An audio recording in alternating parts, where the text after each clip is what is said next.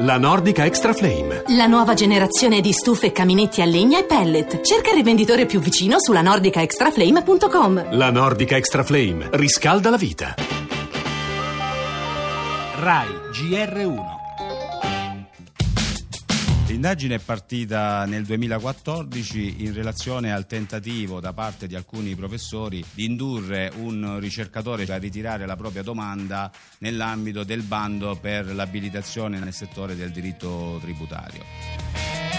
Noi come associazione dottorandi e dottori di ricerca siamo eh, purtroppo abituati da tempo a ricevere segnalazioni di questo genere, storie di concorsi finti, truccati. È totalmente indipendente se tu sia bravo o non bravo, finché qualcuno che ti spinge tu puoi andare avanti, dopodiché sei lasciato a te stesso e non hai più nessuna possibilità di fare carriera.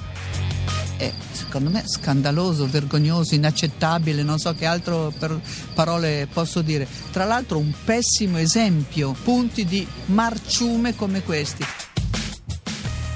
Le parole dure della ministra dell'istruzione Fedeli sullo scandalo che ha travolto l'università, sette docenti in manette per concorsi di abilitazione truccati, una cinquantina gli indagati in tutta Italia dalla Guardia di Finanza. Abbiamo sentito il colonnello Delia, ma ricercatori e dottorandi denunciano, è un sistema diffuso.